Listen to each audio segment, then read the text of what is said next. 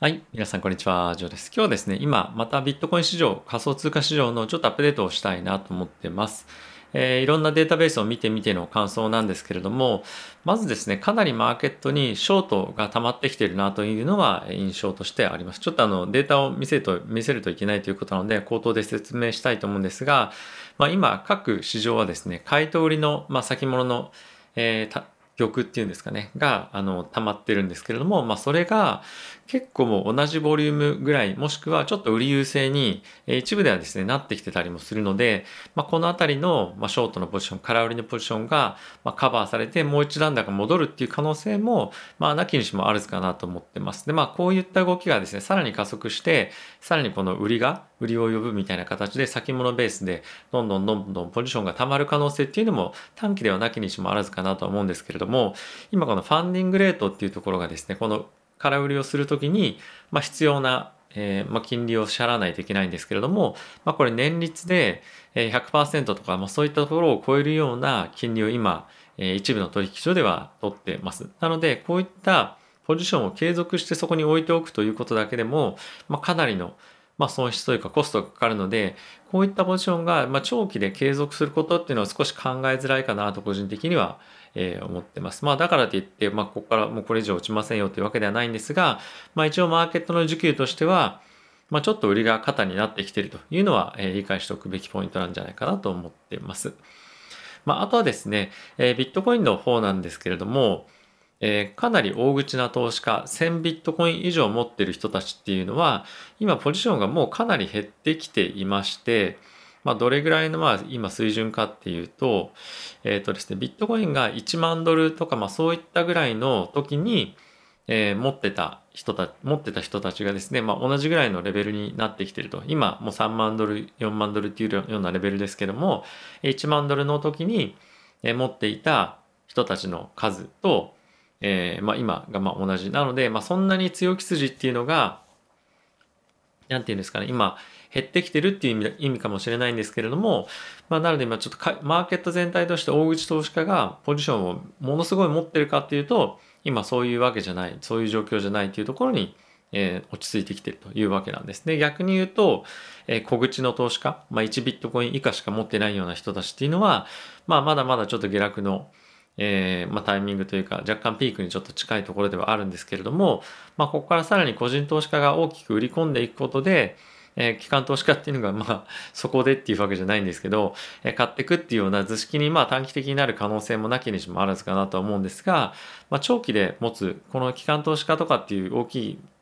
えー、まあ、いわゆるクジラたちはですけれども、えー、比較的、ゆっくりゆっくりポジションをまだ下落するかもしれないので、え構築していくっていうようなオペレーションがまだ引き続き続くんじゃないかなと思ってます。なので、まあ、設定買う必要は、まあ、以前もおしゃあの伝えている通りないのかなと思うんですが、まあ、本当にもう、え売りが売りを呼ぶっていうような大口投資家からの、えポジションの減らしっていうのは、まあ、少し収まってきても、えいいんじゃないかなと個人的には思ってるのが、まあ、データを見てのところですかね。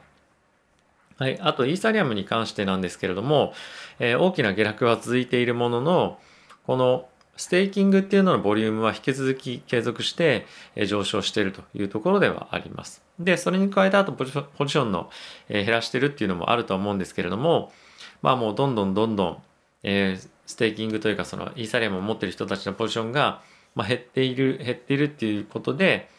もちろんステーキング、まあ、何度もステーキングちょっと言い過ぎかもしれませんが、ステーキングは、やっぱりまだまだ需要がやっぱ非常に強くて、で、これ何を意味するかっていうと、やっぱりこのイーサリアムっていうプラットフォームに対して、 long term でやっぱ信じてるっていう人たちが、やっぱりかなり、もしくは一定数いると思うんですよね。で、このトレンドっていうのはやっぱり変わんないと思いますし、DeFi のプラットフォームいろいろ見てもわかると思うんですが、やっぱりまだまだ今後成長していく余地っていうのは、えー、あると思いますし、まあ、それはどういう意味かっていうと、まだ成熟してない市場というとこもありますし、まあ、あとはこれまで銀行ですとか、あとはトラディショナルな証券会社ありますけれども、こういったところも今後どんどんどんどん参入してくるとは思います。なので、この大規模な暴落が、えー、仮想通貨市場に対して短期的な悪影響、まあ、寝頃感という意味では、えー、まあ、なんていうんですかね、悪影響を及ぼすものはあるとは思うんですけれども、まあ、この市場の発展っていうものは、まあ、止められないんじゃないかなと個人的には、えー、思っています。はい。なので、まあ、こちらもですね、引き続き、アウトフロー、その取引所からの資金が出てくっていうのもまあ続いてますし、あとはですね、結構こっちの方も先物のポジションが、えー、溜まり始めてます。バイナンスとか FTX とかそういったところで、えー、かなり先物の売りが結構溜まってきてはいるので、まあ、この辺りのショートカバーが、まあ、近いうちに先ほど言ったようにファンディングレートがかなり高いので、えー、入ってもおかしくはないのかなとは思ってます。まあこれがいつのタイミングに来るかどうかっていうのは本当にもう神のみぞ知るというところではあるので、この辺はちょっと状況を見つつだと思うんですけれども、まあ、一番ポイントとしては、かなり大口の投資家は、もうすでにポジションを減らしているというところと、まあ、個人投資家、ちっちゃい投資家に関しては、まだポジションを減らす余地があるかもしれない。ただし、そこに関しては、その両者の需給のマッチングっていうのがあれば、徐々に底堅くなっていくような値動きっていうのをしていくんじゃないかとま思っています。まあ、あとはですね、この現物の売りっていうのはかなり出た中で、今、先物の売り、空売りっていうのも溜まってると。で、これは金利がかなり高いので、長期的に継続するものではないんじゃないかとは思ってるので、このあたりのどっかでのタイミングでの急反発っていうのは、ある可能性がありますよ。なので、新規に今から売りっていうのは少し危ないですよっていうのは、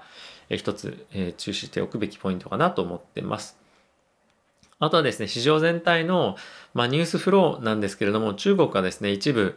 えこの仮想通貨での資金のやり取りとかっていうのは、まあ、国内で禁止しますよみたいな発言はありましたけれども、まあ、実際にま中国の人たちがじゃあ仮想通貨買ってないかっていうと、まあ、彼ら海外にですね結構口座を持ってる人たちも多くて WeChat 上でうわーなんか損しちゃったわーみたいなやり取りが結構やられてるんですよね。でそれって中国政府もやっぱり監視してるので見てますし、まあ、こういったところでつぶやいても大丈夫なまあ、ある程度今環境なんじゃないかなと思うので、まあ、表面的にはかなり厳しくやっていくけれども、まあ、実際には中国人もまだまだ仮想通貨に対しての興味を失ってないと思いますし取引できる環境にはあるというのが今現状ですね。あとはインドの方も一体一旦、えー、仮想通貨禁止っていうふうに言ってましたけれども、まあ、今改めてですねレギュレーションなんかに関しての調査ですとか、いろいろと今後導入する方向の準備を今始めているというようなことなんで、まあ、これはポジティブなセンチメントになるようなニュースなんじゃないかなと思ってます。はい。あとはですね、アメリカの方で、えー、カストディアンっていうふうに言われますけれども、資産の預かり業務に対して、今、規制ですとか、まあ、とは今現状どうなってるかっていうような、今、レビューがですね、行われていて すいません。で、これに関しては、まあ、規制がどんどんどんどんしっかりとしてくることで、えー、機関投資家が入りやすくなってくる状況が、えー、整いつつあります。まあ、これは非常にまたポジティブな内容だと思いますので、え、これはまたまた、なんていうんですか、長期的に見て、やっぱり、えー、仮想通貨市場っていうのはそもそも今まだかなり発展途上で、これからの市場なんだよっていうところは、え、投資していく上で理解しておくべきポイントなんですけれども、え、今後急速に、ま、ETF ですとか、こういった資産の預け入れの業務っていうのも、整って、環境が整っていくので、このあたりは、えーまあ、しっかりとステップ踏んでってるんだっていうところも合わせて理解すべきポイントなんじゃないかなと思ってます。はい。あとはですね、コインベースの方が今後ですね、自分たちのオウンドメディアで仮想通貨の発信っていうのを今後コンテンツを作ってやってきますよということを発表していました。やはりこういったメディアがかなり不足していることによって、じゃあ機関投資家がどういうふうに動いてるんだっていうことだとか、あと日々のニュースを、まあ、一般の我々のような投資家がなかなか情報を得づらいような今状況にありますよね。なので、え、こういった環境が整ってくるっていうのも、まあ、非常にいいことではないかなと思ってます。あとはマイクロストラテジーがですね、またビットコイン買ってますよというふうに言われ、言っていて、まあ、結構馬鹿にされたりとか市場ではしてますけれども、まあ、彼らは定期的にオペレーションとして買っていくっていうことを今やってはいるので、まあ、そんなになんかその高いところで買ったからとか安いところで買おうとしてるとか、まあ、そういうのはやっぱりないと思っていて今後も継続的にこういったフローっていうのは入ってくるんじゃないかなと思ってます。また企業でもですね、やっぱりこのビットコインを受け入れる企業も増えてきていて、また WeWork、WeWork ですかね。まあ今ソフトバンク親会社になってますけども、ここはですね、まだまだ継続的にビットコインを、まあ、他のドルとかユーロとかと一緒にえ、継続して受け付けますよということも、また改めて発表してました。まあ、あと他には、大規模な、え、大規模なというか大企業だと、まあ、パランティアとかもですね、まあ、そういった発言も、まあ、してましたし、今後もやっぱり支払いの対価としてビットコインを受け付けるというのは、えー、まあ、続いていくんじゃないかなと思ってます。あとはですね、えー、証券会社で、この crypto の offering っていうか、 crypto のサービスを提供するところも徐々に増えてきていて、サクソバンクもですね、改めて cryptocurrency、仮想通貨のトレーディングっていうのをプラットフォームを始めますよということを発表していました。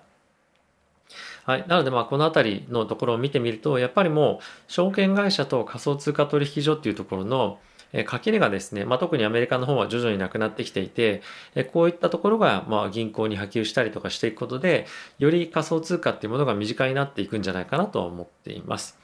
まあ、とはいえなんですが、今、バンコブアメリカの方からのレポートでは、今ですね、このビットコインの、ま取引っていうところが非常に、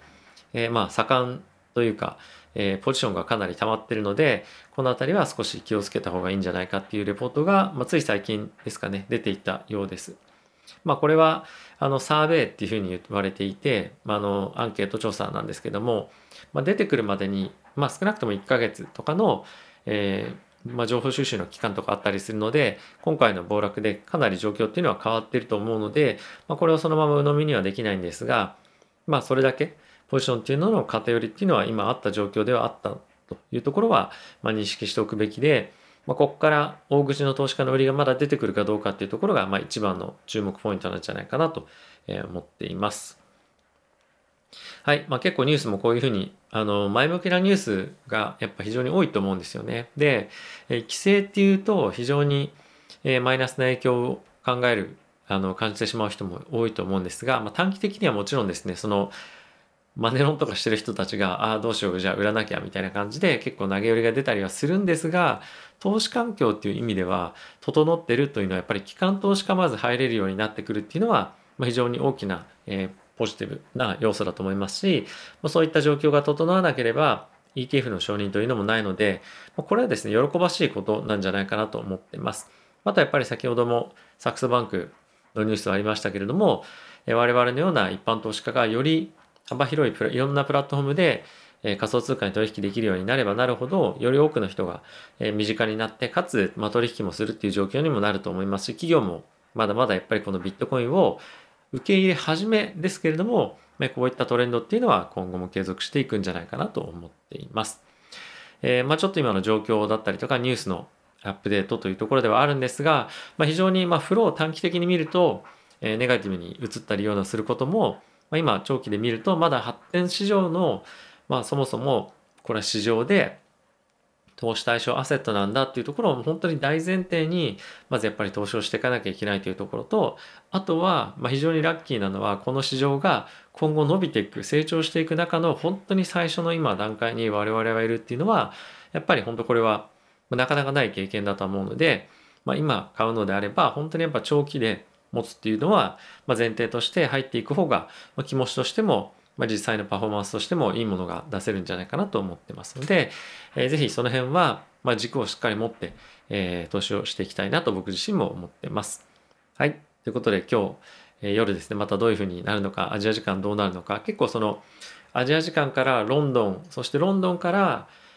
えー、ニューヨークに入る時間、まあ、日本時間で言うと夜の6時から8時ぐらいのタイミング結構弱含むことが多いのでその辺りの値動きは少し、えー、注意をしてくださいというか結構そういうトレンドがあるので、まあ、少し下がったところではあんまり焦りすぎないようにっていうのは、えー、頭の中には入れておいた方がいいかなと思ってます。はい、結構まあ24時間だったりとか週末も空いてる市場なのでなかなかその気持ちのコントロールとかですねあとフローが薄くなりやすいタイミングとか時間帯っていうのもあるのでそういったところも頭に入れながら、えー、この仮想通貨の市場を見ていきたいなと思ってます。ではまた次回の動画でお会いしましょう。さよなら。